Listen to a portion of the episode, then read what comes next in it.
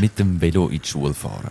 Alltag für sehr viele Kinder und Jugendliche auf dem Land und in der Stadt. Aber bei vielen fehlt der Velohelm, obwohl in der Schule wie schon immer auf den Helm gesetzt wird, zum schwere Unfall verhindern. Der Bundesrat hat Mitte November 2021 einen Vorschlag präsentiert, um eine Velohelmpflicht für 12- bis 16-Jährige einzuführen. Heute kommt die abschlägige Antwort von vier Schweizer Städten. Zürich, Basel, Bern und Winterthur lehnen den Vorschlag ab. Wir sind der Meinung, dass Velofahren soll, soll äh, möglichst niederschwellig sein und ähm, darum lehnen wir die, die Pflicht ab, um zu verhindern, dass, dass Leute oder die Jugendlichen verzichten aufs Velo, weil sie einen Velohelm anlegen. Sagt der Herbert Elsener, Verkehrsleiter bei der Stadt Winterthur. Natürlich würde man nicht vom freiwilligen Helmtragen abraten. Der Schutz für 12- bis 16-Jährige soll aber anders gewährleistet werden. Äh, wir versuchen, äh, Kinder, Jugendliche und äh, Velofahrer allgemein äh, zu schützen, indem wir eine sichere Veloinfrastruktur bereitstellen, ähm, Gefahrenstellen beseitigen und so ähm, das Velofahren attraktiver machen. Velofahren soll attraktiv sein, auch für Jugendliche. Die Stadt befürchtet, dass mit einer Helmpflicht noch weniger Teenager aufs Velo steigen. Der Schutz ist aber ohne Velohelm nicht so hoch, als wenn man einen anhat, bestätigt der Nicola Kessler, Mediensprecher von der Beratungsstelle für Unfallverhütung BFU.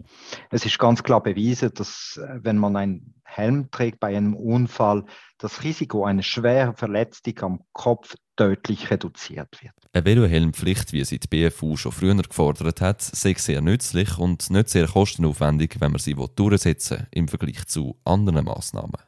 Also für uns ist das wirklich die einfachste Maßnahme, unsere Kinder zu, zu schützen. Es ist äh, in dem Alter bewiesen, dass äh, Kinder weniger gute Gefahren abschätzen können. Das ist aufgrund von ihrem e Entwicklungsstand.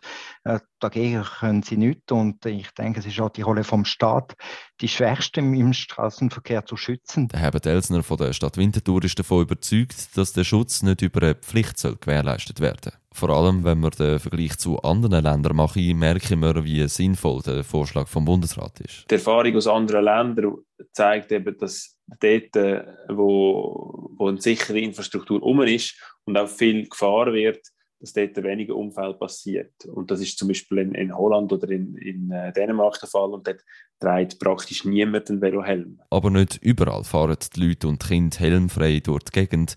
Bei zwei von unseren Nachbarländern sagen Velohelmpflicht für Jugendliche schon der Normalfall, sagt Nicola Kessler. Es gibt verschiedene Länder, die bereits ein Helmpflichtobligatorium für Kinder haben.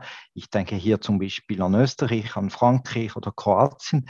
Aber es gibt auch viele Länder, die ein eine Pflicht für alle Velofahrer eingeführt hat. Und da denke ich zum Beispiel an, an Australien oder Finnland. Aber was ist denn eigentlich passiert mit der Velohelmregel?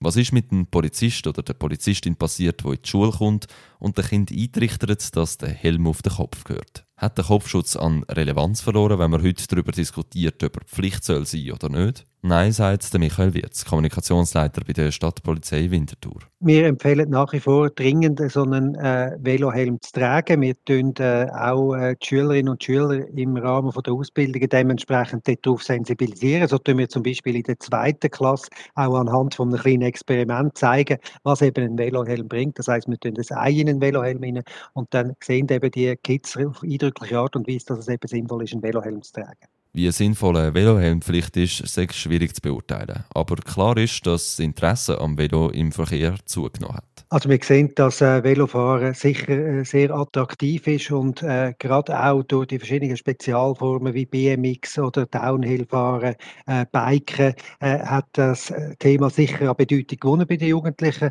und wir stellen auch fest, dass äh, das Töffli, das quasi in den 80er, 90er Jahren noch sehr weit, verbreitet war, an Bedeutung dementsprechend verloren hat. Dass die Leute aufs mobile Velo wechseln, sei ja auch das Ziel, meint der Herbert Elsner von der Stadt Winterthur. Also na natürlich, wenn wir äh, die ganze Bevölkerung aufs Velo locken, das ist, äh, das ist ganz wichtig, um die Model Split Ziel äh, zu erreichen, wo wir, wo wir, wo wir gesetzt haben, wo, wo die Stadt sich setzt. Also eine Verschiebung von, vom Autoverkehr zu den flächeneffizienten und ökologischen Verkehrsmitteln öffentlichen Verkehr, Veloverkehr und Fußverkehr. Um die Leute und vor allem Junge aufs Velo locken, helfe eine Velohelmpflicht eher weniger.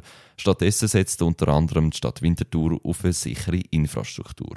Diese Absicht unterstützt auch die Beratungsstelle für Unfallsverhütung, aber beim Vorschlag vom Bundesrat für eine Velohelmpflicht vertritt der Nikola Kessler einen klaren Standpunkt. Aus unserer Seite begrüßen wir ganz klar die Absicht vom Bund, diese Pflicht für Kinder bis 16 Jahre einzuführen. Am 10. Januar startet die Beratung in der zuständigen Kommission vom Nationalrat. Das Geschäft rund um die Velohelmpflicht wird dann voraussichtlich in der Frühlingssession behandelt.